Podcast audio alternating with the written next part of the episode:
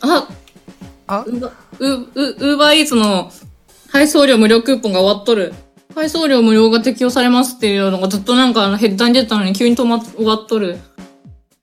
悲しい。もう適用されなかったなんか最近注文してもねあと何回で配送料が無料になりますっていうメールが来なくなりましたねああ、そう期限切れですわ。5月20日で期限切れでしたわ。終わりですわもう終わりですわ。でもこれ配送料無料のクーポンなんか見る限りなんか3、4回あの私に向けてあのもらってるのでもうなんか満足しましたね。無限に配送料が無料になるのでそうなんだよ無限に頼んでしまうみたいななんか状態が発生してしまって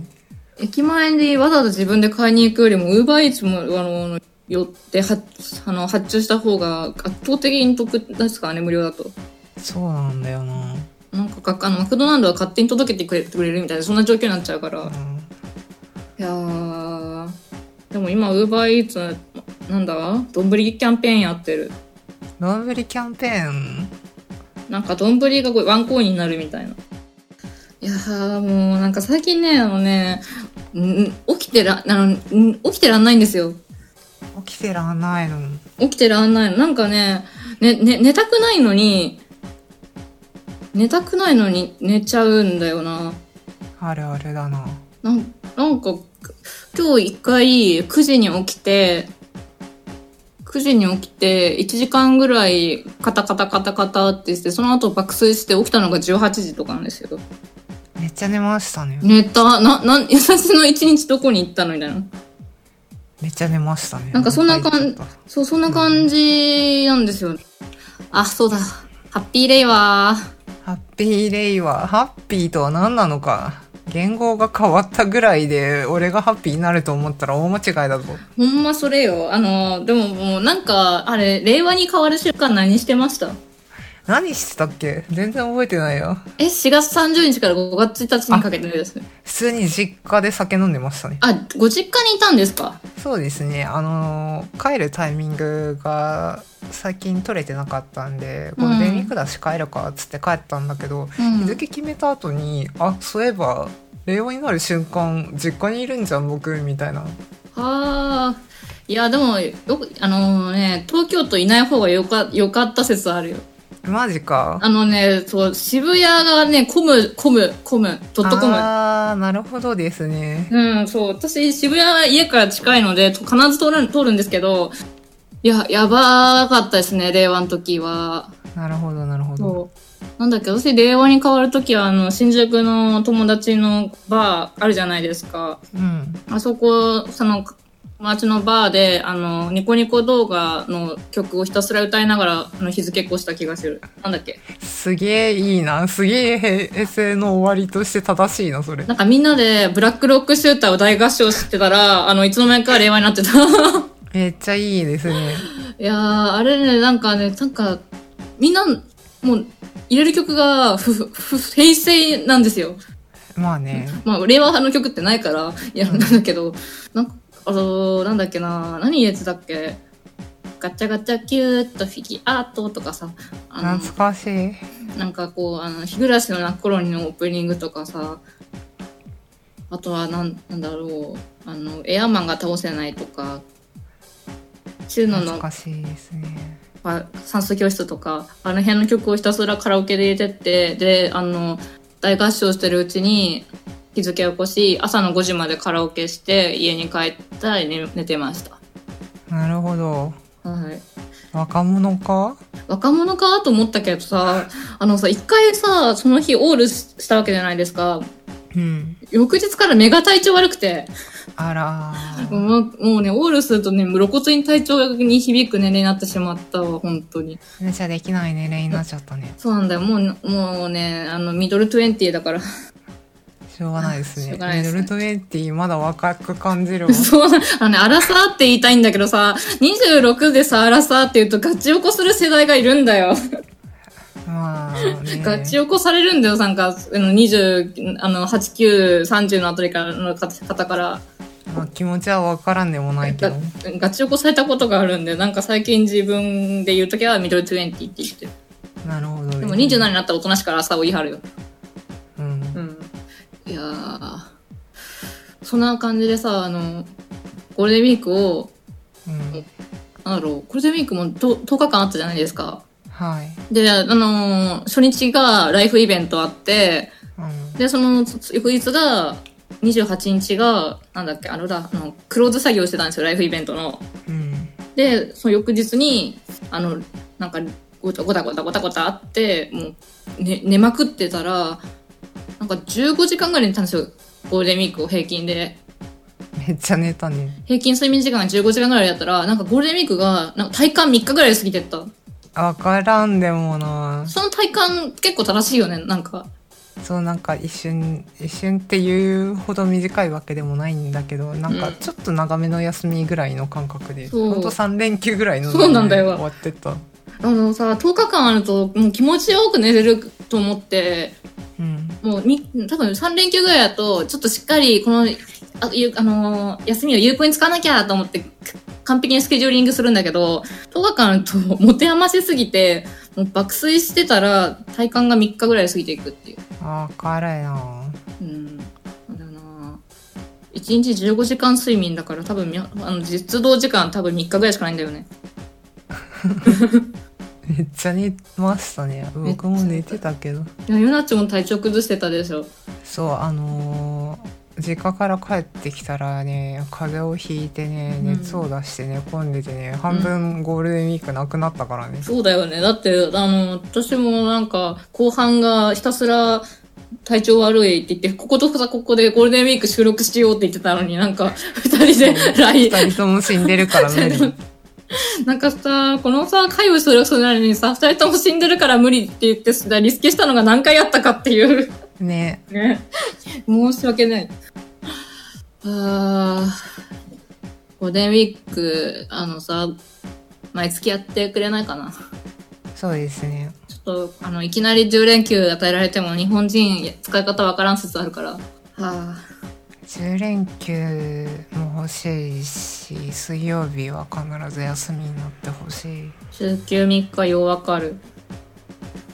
いやー、どう考えても土曜日にがっつり寝て、日曜日にがっつり遊んで、で、その次に体の疲れを取る休みがいもう一日欲しいんだよ。わかるもうダメだよ、2日って。思えば絶対働きすぎなんだよなそうなんだよな。は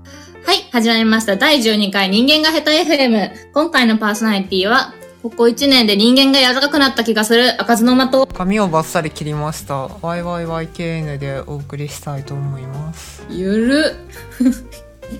いいんじゃないですかだって近況の枠ですからねあまあここのそうですねいや、ゆなっち、久しぶりっていうレベルじゃもうない。あの、年末に会って4月に会ったから、全然、あの、時間空いてないのに、いきなり髪バッサリ切っててびっちゃびっくりした。だだって15センチぐらい切ったでしょ。キャッチコピーうんめっちゃ切りましたねね切る前はあの一番長いとこで腰に近いぐらいまであったのそんになあったんだ。そんなあったんですよ自分でもびっくりしたね、なんか、あのー腰まで伸ばすってな、あの、1、2ヶ月でできる髪型じゃないじゃないですか。うんもう年単位でかかってるじゃないですか。うん、だから、だから、すごい思い切ったなと思って。そうでもなんかねロン毛飽きたというか面倒くさくなってきてうー工ん。数がかかるんだよな、それめちゃくちゃわかりますね。あの、うん私もともとショートボブ派というか、ボブカットが多かったじゃないですか。うんなんかこう、ストレートのあの、前下がりの、いかにもなんか髪型が多かったと思うんですけど、うん、あのー最近セミロングぐらいに伸ばして思うのは15分ドライヤーかけても乾かないんですよそうなんですよねドライヤーにかかる工数が半端ないやばいほんと髪乾かないマジででもなんか思う思うのはロンロングってあのドライヤーで雑に乾かしてもと特にね癖がつかないからある意味手手が抜ける髪型だなってうんそれはありますショートボブやってた時ってしっかり髪の毛乾かしてで冷風当ててってしないと翌日が爆発するからああなるほどそうですよだからその点ロングの方が雑に扱えるという点で楽かもしれないなって思いましたそうセットの手間とかはねそんなにかかんないんですよそうなんね、ですよねなんかザッザッザッってあのなんかこう適当に表面だけアイロンで整えてあげれば後でかけられるみたいなうんううんんそんな感じですねいや、髪で盛り上がってしまったけど、髪以上にだ大い事ぶ盛。り上がったけ髪の毛、髪のど。トー クテーマ、毛、違一番最初髪の話か。う、違うんだよ。いや、あのさ、これ、そじゅ今回12回じゃないですか。うん。 12回っていうこの区切りのいい、あの、12、じゅあの、数字であることはもちろんとして、とりあえず言いたいのは、えーと、この度、この度この度この度ではないが、あの、えっと、2019年の4月の18日をもちまして、なんと、人間が下手 FM は1周年を迎えましたイェーイえ、えらい、えらい、えらいいぞ。やー、めでたいな。めでたいな令和とかより全然めでたいぞ。令和よりも人間が、あの、元年の方がよっぽど偉いよ。そう。下手元年めでたいぞ。あ、人間が元年にするわ、タイトル。はい。うん。あ、で、 あのーそう、あのー、1年も続くと思ってなかったですよね。ね。しかも今回びっくりです1ね回です。あの、最初、いきなり人間が下手 FM っていうのを始めた時に、ツイッターに投稿したら、最初、最初周囲がなんだこのラジオみたいな反応だった。うん。そう、私の音声っていうのも当時ネットにあんまり上がってなかったし、誰が喋ってんのみたいな。うんうん。で、なんかそのうち、あの、結構社内とかにもバンバン共有したりして、あの、継続的に5、6回続けてたら、なんか、ゆるふわとか、エモいとか言ってもらえる機会が増えて、で、僕らもそういった周囲の反応で、ああ、ゆるふわにやっていたのかって自覚する部分もあって、ね、なんだろう。うんあのツイッターで感想をツイートしてくださる方とかお便りをいただける機会なのが増えてとてもありがたく思います。非常にありがたく思っております。思いますいやーでも1年経って12回だからなんかペースとしてすごいいいよね。ね。ね。なんやかんやで月1か平均するとね。あのポッドキャストにありがちなパターンで最初の23回は爆速で更新してこ更新が止まるパターンを踏んでしまわなかったのがやっぱみんなが皆様があの応援ご感想をくれるのとあとやっぱ YYYK 主の技術があったからだなって思ってますいやー、大したことはしてないんで。なんか聞いてる人からはもう編集がいいっていう声結構聞くんですよすごいありがたいですね。なんか途中でアイキャッチとかも作っちゃったりしてあのうん。これ人間が下はい、とかも作っちゃったりして、あの、YYY 剣士の紙編集と開発力があったりしてね。そう。非常にね、なんかやりたいことを出してくれるのがね、助かってるんですよ。あーもう私もなんかあの、やりたいことをやりたいっていうのだけは、やんこやるからね。いやー、それがあるとないと、じゃあ全然、やって、生き力というか、なんとあいうか、ーやっていき違いますからね。なるほど推進力、プロジェクプロジェクト推進力がね。ああ、そうか、ディレクターだったのか、私結局。そうなんだよそうな。なんだよな。あ、でも確かに、あの、人間が下手 FM はどういう感じでこうされてるかっていうと、あの、アジェンダを作ってくる、ネタを持ってくる、あとつ、あの、宣伝系をする、企画を持ってくる、あと対外的な調整をやるっていうのが私によってて、実際に物を作る、編集する、あの、いい感じに、あの、物を実装するっていうところが、そういうクリエイティブの実際の実装方面は、YYYK の人の方に寄ってるんですよね。完全に分業されてますよね。あ何の打ち合わせもしてない。何の打ち合わせもしないけど完全に分業してるしもうこれ人間が下手チームって言っても過言ではない本当な。人間が下手チームだけど人間うまいうまくねって思ってるよないつ もこのやりとりに関してはね、だいぶなんかうまそうですよね。人間がうまそうですよねまあなんかあのうんだらだらしてる時もあるけどうん。そうやっぱりそういう分業制となんあのなぜか私あの就業時間とかあのすごい市役所の人と真面目な話してる時とか税務署とで税理士さんと話してる時とかになんでか知らないけど人間が下手でこれ話したいっていう謎のエモーションが生まれるんですよ。いいじゃないですか。なんかすごい真面目な時に人間が下手なネタを思いつくからそそういう突発的なエモーションを受け入れてくれる YYYKN の話術があったからここまで続けてこれたなと思ってます。いや毎回毎回ねうん喋、るたびにすごい面白いなと思って聞いてるのでね、でもあの最近第1回を聞いてみたんですよ振り返りで。喋りクソ下手だなって離れてないとね。慣れてないと ね、なんか、最初、何も話せな、むず、難しかった最初は。うんあ。とタイトルコールも多分比較してみると、だんだん上手くなってると思う。そうだね。一年の積み重ねでそう積。み重ねですが。あと、第2回で5キロ太ったんですよって言ってるんですよ。人間が丁寧、第2回で。うん。でも私、あの、最近思ったんですけど、5キロ痩せたんですよ。すごいじゃな いですか。 2018年4月25日に収録された第2回で5キロ太ったって言ってるのに、あの、2019年の4月下旬時点で5キロ痩せたんで、1年かけて元に戻ったわと思って。偉い。偉い。いやー、面白いですね。なんか、長い。そうね。一年分アーカイブが残ってるとね、それなりに見返して得られるものも多くて、やっぱ記録って大事だなっていうそのうがなん。ですよね。いやー、じゃあ、ここでびっくりお知らせです。わーはえっ、と、すでにツイッターで何回かこう、あの、宣伝して、知ってる方は知ってるし、もうお持ちの方はお持ちかと思うんですけれども、人間がヘッダ FM1 周年を記念しまして、人間がヘッダ FM 特製オリジナル T シャツを発売したいと思います。はーい URL はこちらの配信ページ、または公式ツイッターに貼っておくので、こちらからご確認ください。はい。はい。で、今実際着てるし、結構これ作ってみて思ったんですけど、うん。かなりスタイリッシュなデザインじゃないですか。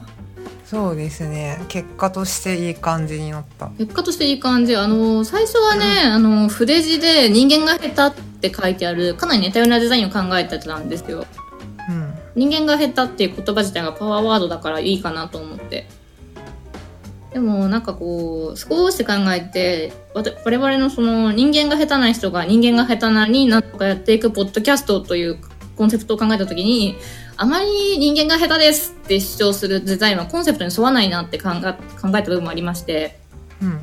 そういった T シャツって着ていく場間違えると盛大に滑るのも辛いじゃないですか。う。うんん。今回やっぱりさりげなく人間が下手っていうロゴが入ったグラデーションのかなりスタイリッシュな仕上がりになっているかと思います。ので、普段使いでさらっと着れるデザインで滑りづらくていい感じかなと。さらっと人間が下手と主張できます。スタイリッシュ人間が下手。スタイリッシュです。ね、あまり体格や見た目を選ばないか、なんかかっこいいデザインになってますよね。そうですねそう。なんです。私161センチなんで XXXL、XXL どっちかわからないけど、大きめのデザイン購入しまして、ワンピースみたいにゆるっと着てます。ね、身長が高い人は M サイズで普通にジーンズとパーカーに合わせていただくのがいいかと思ってますし、これ、本当に普段使いにいいんですよ。なんか、私最近この T- 人間が下手 T シャツ着て、起きて、着て、寝てる。割とずっと着てる。パジャマ状態だ。パジャマ状態だし、なんならこの人間が下手きて、あの、近くのイオンとか行ってるかいいですら、なね。んか普通に普段使いにと思うし、あの、ウェブエンジニアの人がこれ着てコード書いてる姿とか見えてるよ。それ超わかるんだよこれな。なんかエンジニア、ウェブエンジニア、なんか、ウェブエンジニア着てそう感ありないあまあ、ウェブエンジニアだからね、僕がね、あ、そうだよね。うん。この、洋服のデザインとか考えたことなかったから、難産だったわ、ほんと。いやー、要求の仕方がね、難しいなそとう。いうのはあって、申し訳なく思っています。いや、なんかすごかったよね。ディスコード上でさ、なんか雑なラフがドバババババって流れるっていう、私の。そうですね。でそれを最終的に YYYK 主がいい感じにねあの黄金比で入れてねまとめてデザインしてくれてさもうデザインドバイ YYYK ですでさこれ良い感じに良い感。じプロデューサーでも、開かずの間さんなので。やっぱ人間がヘダチームやな最終的にコンセプトカラーであるところのシャープ EA95BF からのシャープ 95BFEA のグラデーションまあピンクから水色のグラデーションと人間が下手なロゴを合わせたいい感じのデザインに落ち着いたのかなと思いますもうでこれくらい繰り返しツイッター言ってるんですけど初夏16時半の夕焼けをイメージしてデザインしてるんですよめちゃくちゃね、グラデーション悩みましたもんね、ね。グラデーションで夕焼けを表現するにはどうしたらいいのかっていうのをずっとコンセプトで考えてたよね。なんか、あれ、8時から始めて23時ぐらいまでお互いディスコードで黙々とさ、で、やりとりしてるんですよ。そう。なんか、私あれやりながら、これ、か通話したらいいんじゃないかなって一生思ってた。そういえばそうですね。あのね、ずっとね、黙々とチャットでやり取りしてるんだけど、こういう時って実は通話した方が、あの、コミコミュニケーションコストが低いんじゃないのかって思ったんだけど、すげえ会話発生してコミュニケーションをするっていう手段が頭から完全に抜け落ちていた。っていうのもあるし、あとだから、ユダたちに通話しようよって言える、こうあの、あの、勇気がなかった。え、言ってくれたら普通に入る のに。だと思うんだけど、なんかあの、ちあのね、変なとこでチキンだからさ、あと電話かけるっていうのがすごい苦手だから、できまなあかそった。れはある。いや、ディスコードはお部屋に入っておいでっていうだけだから。そうだね。もうなんか4時間ぐらいをしたいでチャットで黙々となんか夕焼けとは、夕焼けの定義とはってなってて、やあってれはましたね。あれはおおかしな人間が下手っぽい時間だったなと思います。うん。でね、あの、初夏16時半の夕焼けっていうコンセプトで一応作ってるんですけど、この初夏16時半の夕焼けっていうのはなんかこう、私割と昔、でっかいあのビルに勤めたんですよ、六本木の。うん。六本木のかなり大きなビルに勤めていて、で、あの、窓がね、結構大きくて気持ちのいい景色が見えるビルだったんですよね。で、だいたい16時半ぐらいって、あの、仕事が乗ってて、コアタイム的に結構バリューが出るじあの期間、時間なんですけど、うんその時にふって外見たら、あー、めっちゃ綺麗だな、夕焼け、エモーってなったのが、コンセプトのきっかけです。いいな、その体験。なんか最近、あの、この T シャツ着て、あの、家の外に出ると、夕焼け見てますもん。いいですねグ。ラデーション、今日のグラデーションはどんな色なのかなって思って。エモいな。そう。で、初夏16時半の夕焼けとか行って、あの、見てたけど、なんか大体、あの、初夏の16時半って昼だ、まあ、 夕焼けないよね。夕焼けなかった。あの、適当に初夏16時半って言ったけど、あのね、初夏って言って今じゃないですか、なる。うん大体5月下旬じゃないですか。で、なんか最近外で夕焼け見てると、大体このグラデーションカラーは18時半ぐらいですね。に2時間、2時間早かった。そういう時もあるんじゃないかなということで。まあそういうことで、まあ、あの、初夏16時半の夕焼けを感じていただけるデザインにいたしましたので、えっとなんかこの結構お色味で悩んでる人聞き聞くんですよ。白にしようか、黒にしようかって。で、なんか、その自宅の色を黒にするとネオンっぽくてテクノ、ネオンっぽい感じになってテクノかっこいいですし、水色や黄色とかでもサブからいい感じになるかなと。ね水色着てふわふわのチュールスカートとかも可愛いし、とにかくまあ合わせやすいデザインだという感じなんで、あの、ぜひ皆さん人間が生えた T シャツ着てみてください。バシバシ来てみてくださバシい。バシ着てみてくれ。なんかもう、すでに手入れて手に入れてる皆さんがからの声がなんとなく届いてる。ありがありてがてえ。そう。で、この皆様にご購入いただいた上での、この T シャツの収益の使い道なんですけども、なんと、え。なんと、なんと、ドメイン代になりますイエーイ人間が減った ME のドメイン代になります。本当は FM ドメイン欲しかったんですよ。高かった。FM ドメイうン。ん。もし FM ドメインまで収益が上がったら FM ドメイン取得して ME ドメインからリダイレクトかけられるようにしたいけど、やりたくないな。あー若干だるふんな。るそうですよね。なんかあの、できる、できるのかできないのかで言ったらできると思うけど、なんかちょっと少し考えただけでやりたくないな。SEO 評価とか。でも、まあ、まあ ME でやっていきたい。人間が下手なのは私だから。そうなんだよな。そうなんだよな。いやー、人間が下手 FM の T シャツ買っていただければ、もういいな。人間が下手 FM の引退はこの T シャツにかかってます。皆さんよろしくお願いします。よろしくお願いします。人間が下手。ウーバーイーツヘビーユーザー選手権大会イエーイえーと、この企画は2019年のゴールデンウィークまでの UberEats 使用回数、合計課金額、平均使用金額を集計し、どちらが UberEats のヘビーユーザーであるかを競う企画です。より UberEats によって顧客障害価値が高い方が UberEats を名乗れます。あそう。我々、あの、ウーバーイーツをめちゃくちゃ使ってるということで、みあの、有名かと思いますけども。ーまあね、ね。街の中ではウーバーイーツさんなんて呼ばれるぐらい有名ですよね。そうですね。私も、あの、実はウーバーイーツ部、ウーバーイーツセクションに所属してる。まあ、そんなことはなかった。ごめん。下手なこと言った。 下手なこと言った。 まあ、とりあえず、あの、とりあえず、ウーバーイーツをどれだけ使っているかを競う企画でございます。はいで。多分、優位な条件がそれぞれにあると思っていて、あの、私の方は結構都心部に住んでたと。うん。うん文京区とか、あの、そういう最初から適用されてる範囲に住んでたので、あの、ウーバーイーツの配達適用範囲が早かったのと、あの、配達もめちゃくちゃ多い方に住んでたと。ただ、ゆなちはずっと一人暮らしじゃないですか。うん。うん。で、ずで家にいる時時間も圧倒的に長いと。めっちゃ長いですよね。そう。で、私、普通に通勤してたのと、ちょっと、1年ちょっと前までシェアハウスで住んでたので、あまり高いサービス自体利用してなかったこととかあるので、多分それぞれに優位な条件があるのかなと思ってます。えーと、私が初めて UberEats を利用したのが、2017年の10月29日です。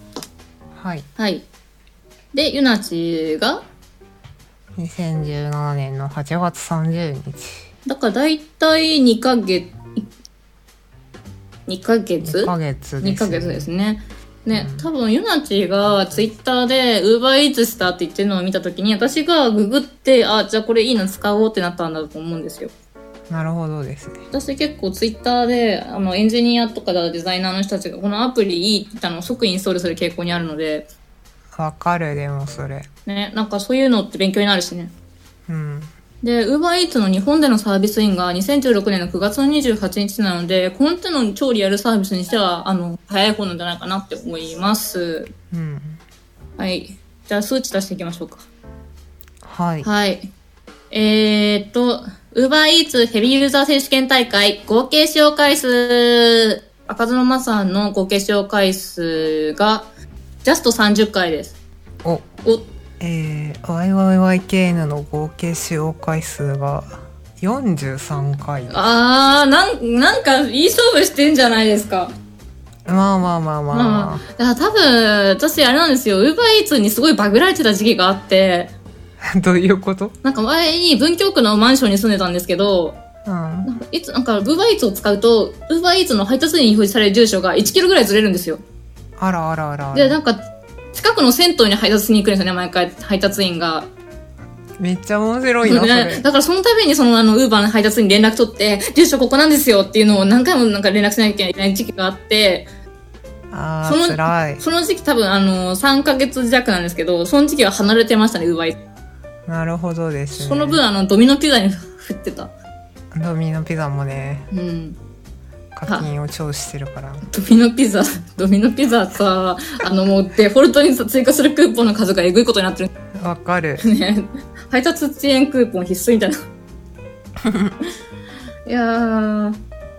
まあでも30回と45回だとなんかそんな思ったほど離れてなかったなって感じですかね。そうね。ね。えっと、UberEats ヘビーユーザー選手権大会合計課金額。てでん。えー、っと、48,600円。えー、YYYKN5 万飛んで688円。うわーめっちゃ、め、え、そんな、そんな離れてなくないそんな離れてないよなえ。だそう、近いんだよ ?5 ね。万600円でしょうん。 ?5 万600円引く4万。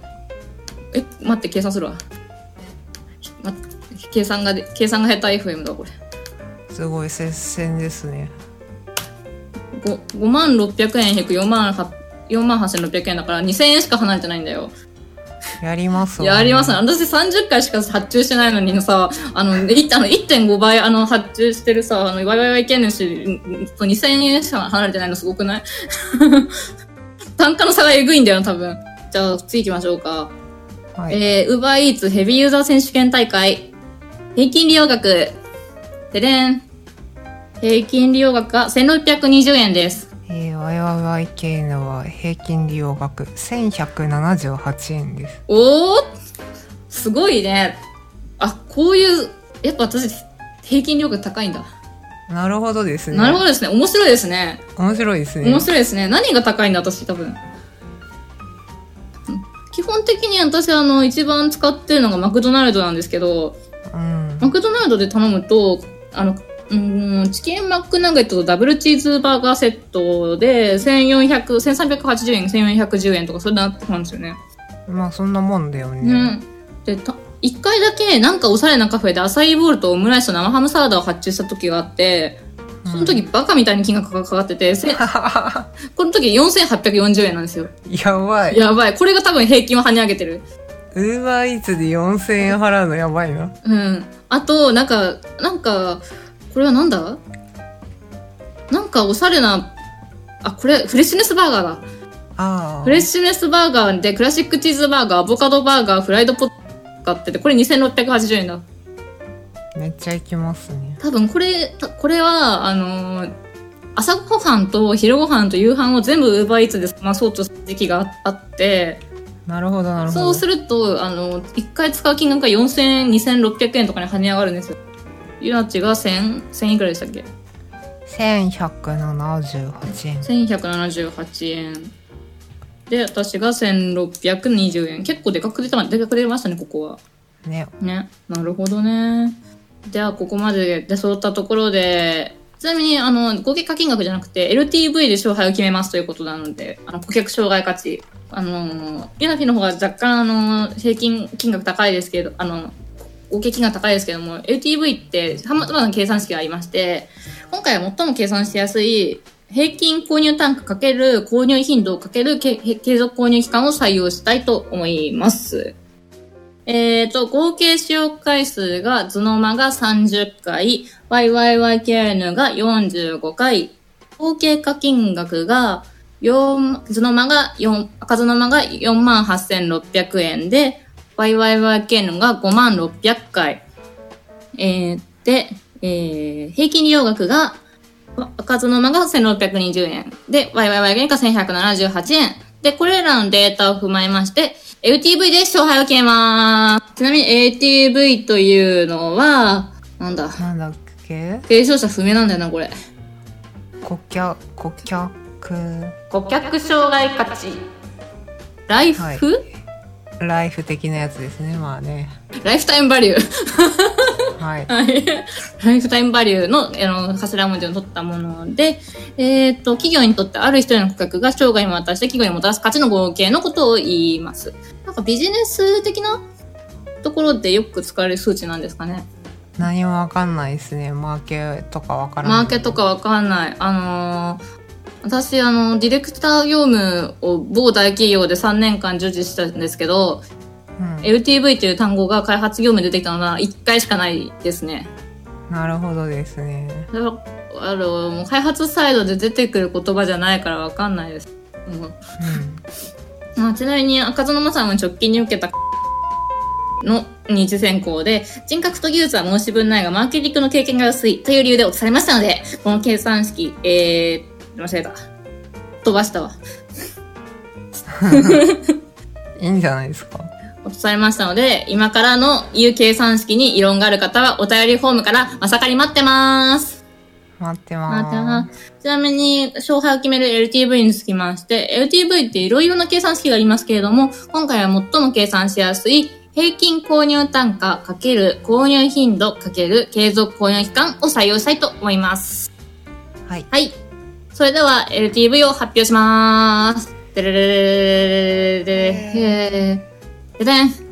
赤字のままの UberEats に対する LTV は、48,470.4円です。えー、はい。それでは、YYYK さんの UberEats のの顧客価値を発表したいと思います。でれれれれれれれれれれででん。えー、YYYKN の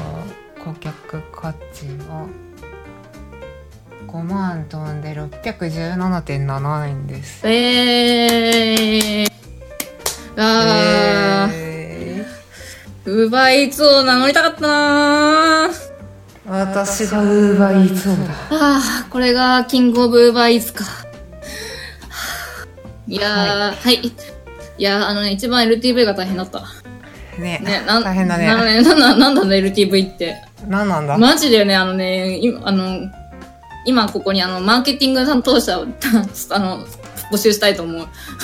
うん。人間人間が減った FM はマーケティングに詳しい方を募集しております。マーケティングに自信がある人は、下手よりから待ってます。待ってますいやー、ウーバーイーツさん、人間が下手クーポンください。ください送料30回分ぐらい無料にしてくださいそれを30回そば。したら毎日使うわあ、なんか1ヶ月毎日使うわ。もわかるうなんかで、でもウーバーイーツ毎日違いしてくるんだよね、なんか。そうですねね、なんかあの、固定されないのがすごいなと思って、みんな頑張ってるな、地域行ってるんだなと思う。うんあのー、ウーバーイーツってさ、クーポンめちゃくちゃわかりやすくないですかわかりやすいですねイーツ952とかそんなんじゃないですか。うんこのクーポンコードわかりやすすぎて、この間令和と平成っていうあのクーポンコードが流出してたじゃないですか。あれめっちゃ面白かっためでっちすゃ面白かった。あれ、あれすごい面白かった。なんか、あの、なんかステージングとかそういうレベルですよ。うんいやー、面白かったなーなんか、人間が下手クーポンで、ウーバーイーツさんがクーポン配信するときは、人間が下手ってよろしくお願いします。よろしくお願いします。えー、疲れたー。はい。はい。人間が下4月いろいろあったね。いろいろありすぎでしょ。いろいろありすぎたわ。なんか個人的にライフ的にいろいろあった。あの、ノートにさ、うん。カズノマさんのノートにさ、某企業に、いあの、面接に行ってどういう対応されたかっていうのを軽く書いたらさ、なんかか、あの、PV がドーンって跳ね上がりまして、なん、なんでしょうね。どれくらい行ったんでしたっけね。あれ、なんか、面白かったです。あれびっくりしましたね。なんか、あの、無限になんかこう、アルチされるんですよ。で、あの、タイトルに、あの、相手の企業様の ID を入れてたので、相手の企業様にどんどん通知がいってたかなと思うと、申し訳ないとは思わないけど、ちょっと、お騒がせしましたという感じです。121いいねがついてますね。おあの、ーノートの中で。ね、その、転職エージェント P に全くメッセージされた話っていうノートを書いて、うんで、なんかしばらく、あの、もう、寝てた、ひたすら。寝てた。寝てた。 なんかもう寝てたんですけど、その、そのね、あの、ノートを見た人、企業様から連絡が来て、うちにどうみたいな連絡が結構いただいたんですよ。おーなんですよ。なんだ、なん、なん、私、このノートを見て連絡くださる人すごいなって思ったんですけど、うんなんか、うんこのうんノートを見て実際にうちに来ていませんかって連絡くださる企業様が何社かいたりしてありがたかったです。いろいろあるよいろいね。ろあったね。あと結婚式とかあったね。めちゃくちゃでかいね。でかいね。あのむしろ結婚式があったから4月死んでたと言っても過言じゃないし、むしろ事実まあそりゃそうですよね。なんかあのー結婚式って準備が大変とは言うけどやっぱ大変ですよねあのあのーなんななんなんですかね私はディレクターなのであのー調整業務とか何を実装するためにどうするのかとかいう要件定義とかそういうのが本職なのでうんなん。かそういうのが得意な人はいいかなと思うんですけど普通に結婚式するのってかなりパワーがいります。あーすごいなぁと思いましたよい。やーよかったよなんかみんなよ楽かしったよ。楽しいめっちゃよかった。ありがてえなんかみんな楽しかったってみんななんかすごい嬉しかったんですけど楽しかったって言ってくれる人いっぱいいたんですけど、あの結構老若男女男女あの場にいたわけじゃないですか。うんうん。あの若い10代の学生から上は80歳のおばあちゃままでいたわけじゃないですうか、んでもなんかどの世代がよもう楽しかったって言っててあの特にそのおばあちゃま80歳ぐらいのおばあちゃまがあのん私があのサーバルちゃんのコスプレで登場して去っていく時に「最高!」と親指立ててくれたんですよ うん。最高じゃん。なんかすげえ嬉しかったなと思ってめっちゃいいめっ話ちだゃな良そかれっ。たですいやあとねワイワイワイ系主がねあのよかったよかったのかあの、なんだっけ、あの、ベールダウン良かったよね。あはいあれは本当にねありがとうございましたいや、こちらこそありがとうございました。クソエモノモリって感じでした。えーよかったですねなんか、ので、良かった。ベールダウン良かった。あの、ななんか、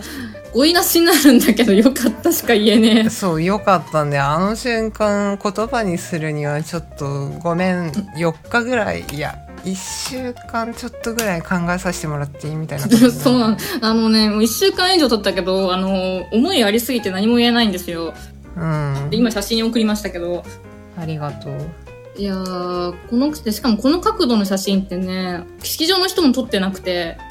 うんあのーちょうど横にいい感じのところに座ってた DMM 社員の方があの持ってきたカメラで撮ってくれて、このベールダウンの瞬間を。すごいありがたあいりがたいつうかねいい写真だよねいい写真だよなエモが詰まってる。あと、お互い身長高すぎて一緒鏡必要が全くなかったっていうのが、なんかバランスちょうどよかったねちょうどよかったですね。うん、いやー、なんかあのー、よかったなーなんかワイワイよかワイっ系たのなししか言うことないそうななんだよ。ワイワイ系の人がさ、赤いパンプス履いてていけいかすと思ってた。よかったでしょでも二次会でサンダルに履き替えててもウケると思った。足痛いからな いやー、なんかツイッターでトレンド入りとかもしてたらしいですね。すごかったですうね、ん。やっぱね、あの、ツイッターでトレンド入りするする結婚式って、まあなんか、あるのかないのかはよく知らないですけど、とりあえず、ツイッターのフォロワーが3000人以上ある人、いわゆるツイッターアルファを3人呼んで、で、あとはまめなくツイッター使ってる人が20人ぐらいいればトレンド入りするんじゃないかなっていうのが、個人的な、一つの指標みたいなのが見えてなんか見えてきましたね。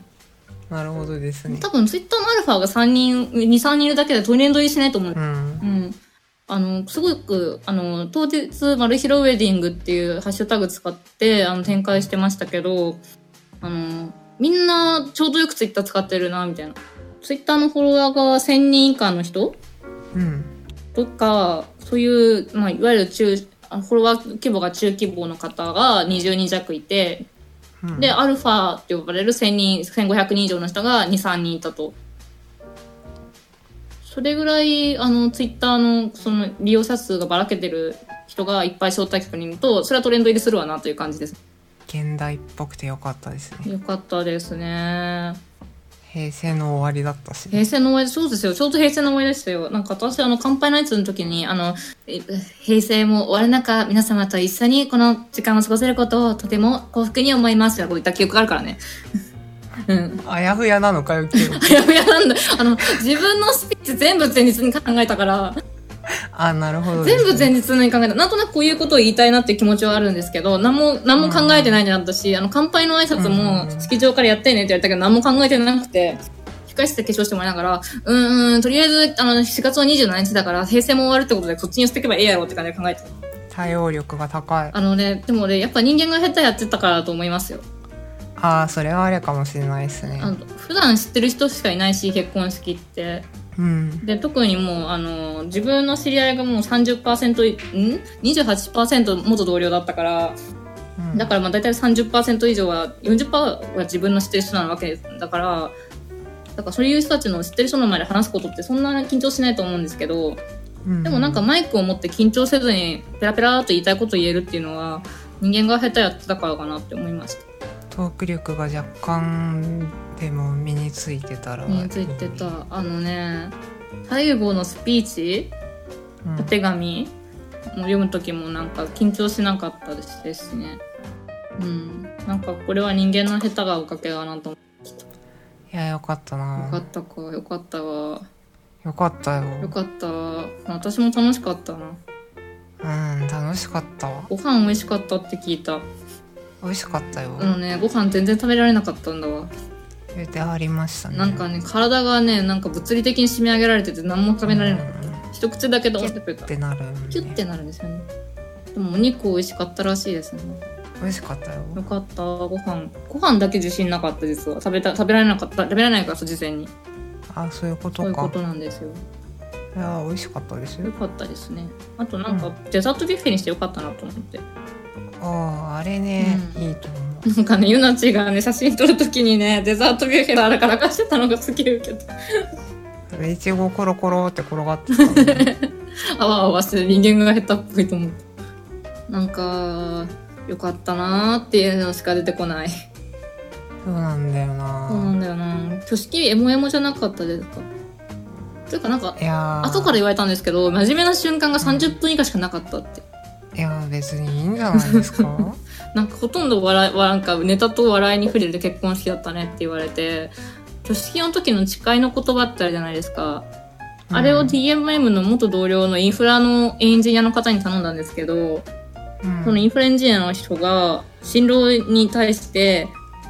神父、人間が下手な時も、誓い続けることをち、ん人間が下手な時も支え続けることを誓いますかって新郎に言ったじゃないですか。うんうおー、リスナーって感じでしたね。人間が下手な時も支え続けることを誓うそうです。そうあれが入ってきて、うん。おってなりました大草原ですわ。そうめっちゃ面白かった、ね別に真面目である必要はそんなにないと思っているしそうなんですよ笑顔が多いことの方が嬉しいんじゃないかなとそうなんです。基本的にあと音楽とかも、ユリオンアイスと、君の名はと、着物フレンズから持ってきたんですよ。会場の BGM とかも。特に挙式の時に、もうバージンロードが出てく時に流す曲っていうのは決めてて、うん、ユリオンアイスのハープ版を流してもらったんですよね。会場に対して、この曲をハープで演奏してくださいってリクエスト料を払ってお願いして、で、このプロの演奏者に、その有料アイスを私がそのバージンロード歩くときに流してくれってお願いしたんですよ。で、その有料アイスっていうその曲は、あのーこれ公式ガイドブックに書いてあったんですけど、その作った作曲者の方は、もちろん、勝木優里の愛っていうテーマで書いてるらしいんですけど、それ以前に、聞き手の人生を、をあのー、愛を追奨するように作っていったと。なんか聞き手がその「有料アイス」って曲聴いた時に人生こんなことがあったないろんなことがあったなっていうのをなんか彷彿とさせる思思い起こさせるような曲調にしようって考えたらしいんですよね。なるほどっていうのを踏まえた時になんかうーんそのあの有料アイスを選択したのはこれエゴかもしれないんですけど「獣フレンズ」っていうそのものにしても有料アイスってものにしてもそのそのアニメが持つ世界観っていうのを心の底から私は本当に好きだと思っててまあ、ケモフレ2とかねなんかもうい言われまくいろいろ言われまくってるけれども芸術っていうのは人の中に内在するもんだからうまく言えないですけどその「獣フレンズ」「有料アイス」っていうその素晴らしい価値観を持ったアニメを自分の人生の一部にしたかったんですよ。うんうーんなるほどですねそうだからバージンロードであったりその退場の時の音楽であったりあと余興の時であったりもうエンディングの曲であったりそういったところで要所要所でその「獣フレンズ」と「ユーリー」の曲を採用してたっていういいなそのその理由いいなそうなんです。あの、辰木監督の世界観だったり、山本小夜監督の世界観っていうのを本当に心の底からリスペクトして愛しているから、それを自分のライフイベントに採採用することで自分の人生の一部にしたかったんです。なるほどな、あの、一応なんか参列者じゃない人もこれきあのき聞いてると思うので、言っておくと、バージンロンド入場の時の音楽が、ユーリオンアイス、ハープバージョン。で、退場の時の、新郎新聞退場の時の音楽が、ヒストリーメーカー、あの、ウユリのオープニングの、あの、チェロとハープバージョン。あえー、で、えっ、と、し披露宴入場の時がヒストリーメーカーの原曲ですね。で、あとは、あの、寒暖中の BGM とかは、あの、二人が好きな坂本龍一とかの曲流してて、あとジブリ系ですね。で、あと、披露宴、スピーチとかの時は、あの、有料アイスのサントラから、あの、ビクトルとユーリが、かあの、海辺で喋ってる時の BGM とか流してて、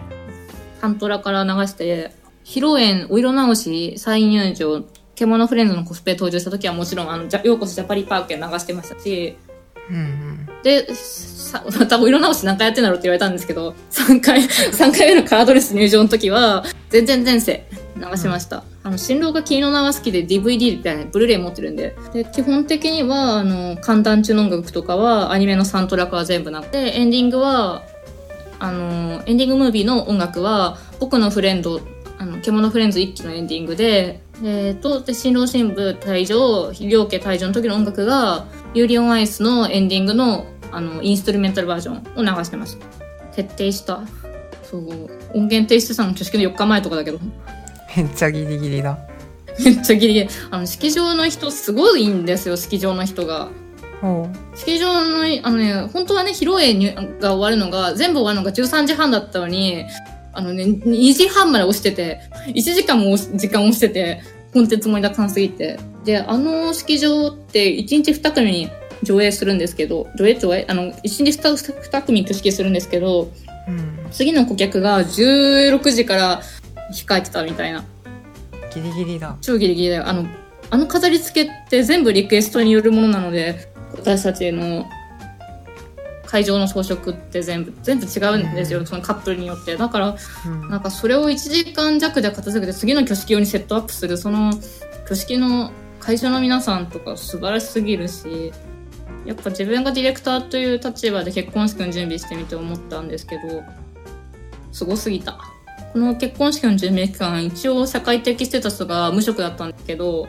うんやっぱり無職でよかったなーって言ってて、無職でよかったっていうとこ部屋あるんですけど、なんかこう、自分のそのディレクターとしてのフルリソースを使って、その自分のライフイベントを達成することができたので、なんか救いがなく、やりたいことやりきれたと思って、こだわりにこだわった記憶が、写真見てると蘇りますね。そう細かいところまでねびっちり組んであってねうん。最初から最後までトランプを採用して、うんうん、ましたね。トランプと好きなアニメと、うん、あとね、相馬さんにウェルカムボード、あれねいろんな人に褒めてもらったんですけど、このウェルカムボードが。今でも見ても泣いてしまうんですよね。なんかこう、箱に入ってて、開けた瞬間になんか涙が出てしまう。相馬さんもかなり古い友達で、私が19歳で、あいまだ相馬さんが高校卒業してない時ぐらいの時に会ったので、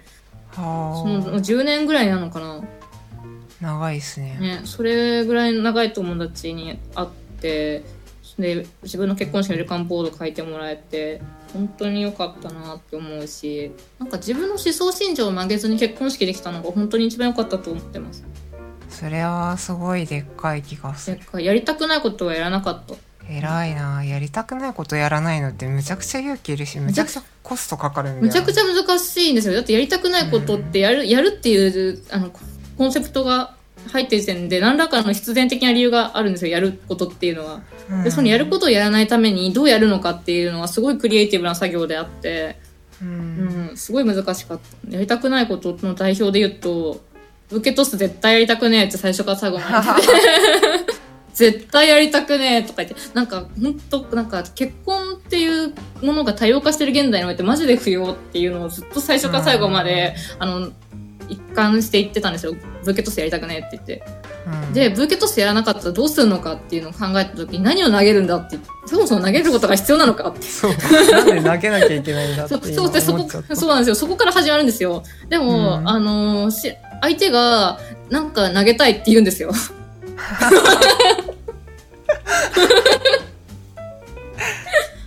投げたかったんだ投げたかったんですよ。投げたいって言うから、あー、うん、じゃあ何がありますかねって言って、とりあえずディレクターというか、そういう専門家であるプランナーさんに何投げ投げるんですかって言う聞くじゃないですか、ブーケトスやらないから。そしたら、うんなんかブロッコリーとか、キャンディーとか投げる人いますよって言うんですよ。ブロッコリーってどういうことなんかブロッコリートスって割とあるらしいですね。えうん、でもブロッコリー投げたとこってなんかなんか普段嬉しくないじゃー、まあまあまあまあ、まあ、んだからあのキャンディーとあのラムネとあと DMM ポイントカード投げましたそううんもらいました よかったですあのね DMM ポイントカードあのね意外とみんな欲しがっててこっち来てないよーとか言ってる人がいてめっちゃおじがあるじゃん。なんなんかね、あの、28%が DMM の方だったから、だだから多分ほとんどの DMM 社員はもらいたがらないだろうなと思ったんですけど、意外と DMM ポイントカードトスが盛り上がって笑ったって感じですね。いや、面白かったですね。ねえあの、大体ね、あの、バスケ部と身長高い人がもらって。いやー、重しにハリボーつけてたんですけど、なかなか飛ばねえの。よハリボー美味しかった。かったー。誓いのキスもやりたくなかったんですよ。なんでえ、恥ずかしいかあまあそこはら。、うん。いや、わ、わいら日本人やぞ、みたいな。なるほどですわね。わいら日本人や、日本人やぞっていうの気持ちが私の中であって、私ずーっとやりたくないやりたくないって言ってて、で、結局当日、ああなりましたね。う。うんん。あれは、あれでくめっちゃエモい絵が撮れてよかったなと思ってます。うん。あれはあれでいいと思う。なんかあれが良かった。個人的にヒットしました。うん。良かったです。いい、いいいい絵が撮れて良かったです。まあ、それは、あの、概要欄のとこに記載しておこうかなと思います。やりたくないことをやらないための努力っていうのをフルにやった上でやりたいことをやる、できた結婚式だった。すげえ工数かかってるし、熱意もかかってるし、これかーって感じだった。じん人生って感じだなんっか人生って感じだった。そう、やっぱた。そう。自分の人格をいっぱい入れることができた結婚式だったなって。うんうんオーダーメイド人生。そう、なんか、プランナーの人にも、お二人の人格が伝わる人気者の、みたい、っていうのがよくわかる結婚式でしたっていう感想言われて。へいやー、よかったなえ、よかったよー。ー。なんか、す好きなドレスも着れたし。うん、可愛かったドレス。ドレスね、ジル・スチュアートのなんかドレス着着れてよかっ。うん、絶対似合うと思ったら似合っててよかったよかった。なんか、お色直しでカラードレス着たんですけど、カラードレスもなんか好きだったんですよね。た。うん、あれ可愛かった。あれね、よかったです。重かった、ただ。重くて二次会に来てたら大変だった。なんかお花とかもこだわって、夢可愛い感じにしてくれって言って。結構抽象的なオーダーでも好き そう、だよ実は結構抽象的なオーダーで、 あのあのね、抽象的なオーダーなんだけど、あの、その夢可愛いにしてくれって言ったら、そのフラワーコーディネーターの方が、こんな感じでいかがでしょうかって言って、あの、スケッチ送ってくるんですよ。な。うん、そのスケッチが美しすぎて、びっくりしちゃった。すごいね。あのね、すごいね、すごいよ、結婚式のスタッフの人って。あとなんか高砂を設置しなかったんですよね、あの、新郎新婦座るところ。あああの、普通テーブル置いて、そこにご飯置いてってなると思うんですけど、ななんか、あの、椅子しか置かなかったんですよ。うん、なんか、そしたらなんかこう結構みんなが写真撮りに来てくれてよかったなとか。そうねね。なんか障壁がないっていうかうん。精神的な距離感がだいぶ近い感じだっそうなたんだねよあの構成はなんかアットホームって感じになってよかったなと思って。いやー、でもね、削るところは削った。なるほどあのね、料理とか、引き出物とか、会場の装飾とか、そういうところは全力で金かけたんですけど、削るところは削りました。偉いえらい。なんかた、あの、お手洗いの装飾で3万8000円かかりますって言われて、 やべえなんでやねんって言って。 やばいなあのね、逆に、あの、お金を払えば結構、融通を聞く業界なんですけど、ウェディング業界って。うん、あの、逆にお金がないってか、資本主義、ザ資本主義って感じの、まああのそりゃじじそうだよね事業でございがますね。あの、か関わった感じとしては。シャンパン代とかも、そうだね、8万円、10万円かかるって言われて、いろいろ、あの、価格として、価格として勉強になることが多かったです。なんか、泣かなかったな。なんか案外泣かなかったな案外泣かなかった。みんな楽しそうだったそうしんみりするシーンみたいなのがそこまでなかったのがそう真面目真面目にしんみりするシーンが30分以下しかなかったので基本的に楽しくてはって感じでねそうなんです非常に良かったですあのじ人前式にして牧師牧師のインフルエンジニアさんが登場するときにすでにバイオリン弾きながら登場するあたりが出落ちって感じでしたね後で聞いてユナフィがモデルみたいでモデルかと思ったという話を聞きましたマジかうん、あまりにもすど堂々とした立ち振る舞いでスラッとしてたからベルダウンの時にモデルの人かと思ったって親戚の人が聞きましたいまあでかいですからねやースラッとしてたってことですよね美しかったんですよねありがとうございなんまかすなんかね個人的にね一番うるってきたのはね挙式の時にあの参列してくれたその招待客の皆さんがずらーって座ってるじゃないですかチャペルに。うんうでんその時になんかこう知らない人もいっぱいいるわけだけどその中になんか相馬さんとかユナチとか七イチゴとか金堂とか知ってる顔を見つけた時がなんかねすごい幸せな感じしたうーんなるほどあとなんかフラワーシャワーとかその時にああそうあれさなんかすごいさ、うんマジで私服服そのものみたいな感じじゃんそうっす本ね当にすげえなと思ってなんかね、うんあの当事者にならないとわからないかったんですけど、うんめっちゃ祝福だなこれと思って、私もなんかあのフラワーシャワーされるの人生で初めてで綺麗でしたねうんなんか全力でその祝福でした。なんかお花も綺麗だったし。いやフラワーシャワーの時にね、なんかね、ゆいたちとかのね、かなたちゃんとかの顔を見つけた時のなんか幸せな感じがすごいあった。肌感として大希望符って感じだったね。 なんか普段は交わらないであのクラスターが混じり合ってる大希望符って感じがした。まあ実質的にはそうかもしれないねいやーもうツイッタータクがね多かったそう715さんのスピーチでも「社会性はないタク」って言い切られてたけどなんか人間が2人で生きていくってなるとやりたくないことをやらなきゃいけなかったりやらなきゃいけないとこやりたくをやらないなんかまあそういう自分の意思決定に関わらずやらなきゃいけない時とかや自分の意思決定に関わらずあのやっちゃいけない時っていうのは無限にあると思うんですよね。うんなんか人生において仕事でもなんか生活においてもでもそういうのをきちんと上手に話し合いして落としどころを見つけられる結婚式にできたっていうのが個人的に一番幸福なことだったなと思いますそうだねうん対話ができるって大事だなと思うでそういう対話の積み重ねを続けてってああいう落としどころになったからこそその私の人格が出てる結婚式になったのかなと思ってうんなんかあの帰ってから泣いたそう帰ってから泣 いたわかる。あのね、好きの大体じゃ一回も泣かなかったし、あの、ディレクターとして、あの、このプロダクトが最後まで終わるかを見届けるのが義務だったから、やってる時は楽しくって、忙しくてって感じだったけど、帰ってからな泣いた。うんなんか結婚式って晴れるといいねって感じじゃないですか。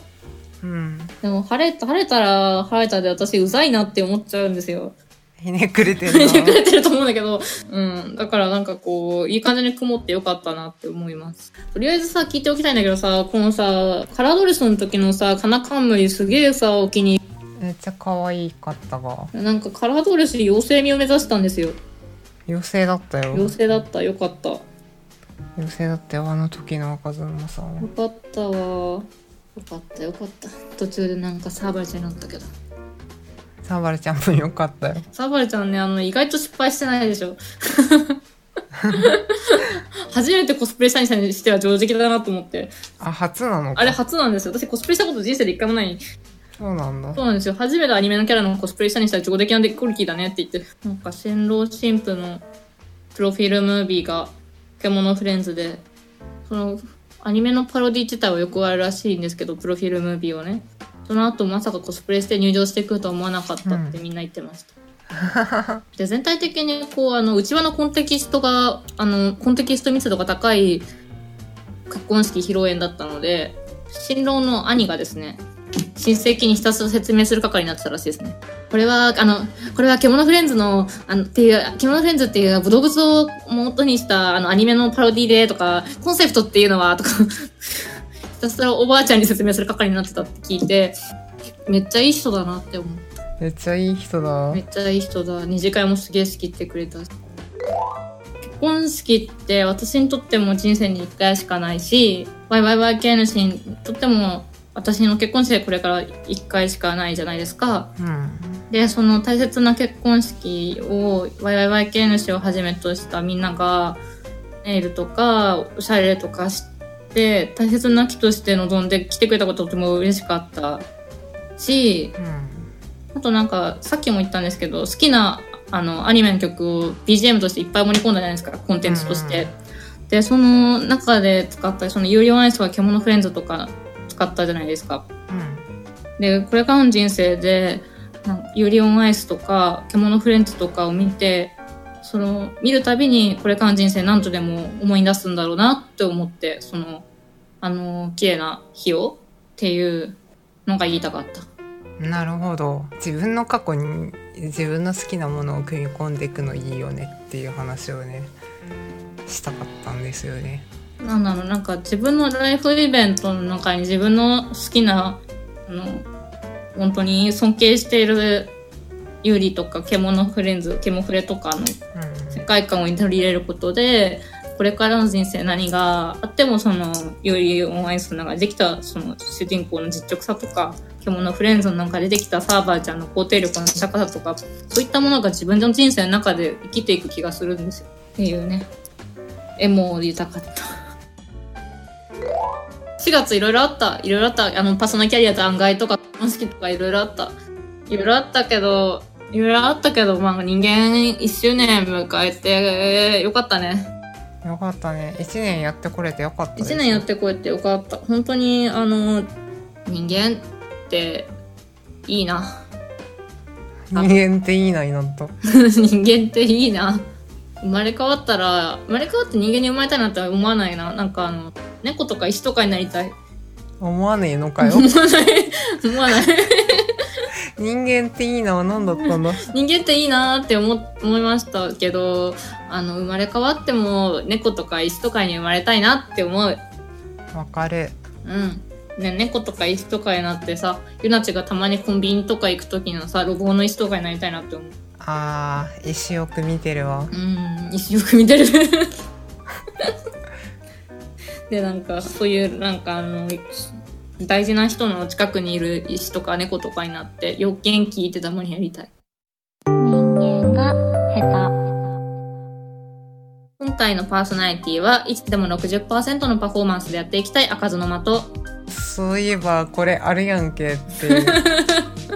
今気づいてどうしよっかなって毎回悩むんだけどまあ学習しないように人間って YYYKN でお送りいたしましたははいそれでは人間いってらっしゃいいそれでは人間いってらっしゃい早いカットいやほんと結婚式よかったななんかクリエイティブだったよねクリエイティブそのものだった、うん、ものづくりそのものだっただからねなんかあのめちゃくちゃ作り込まれてるなっていうのが本当にあってうね、んこれはすごいぞと思ったいやーよかったですなんかでもかかってる工数がやべえ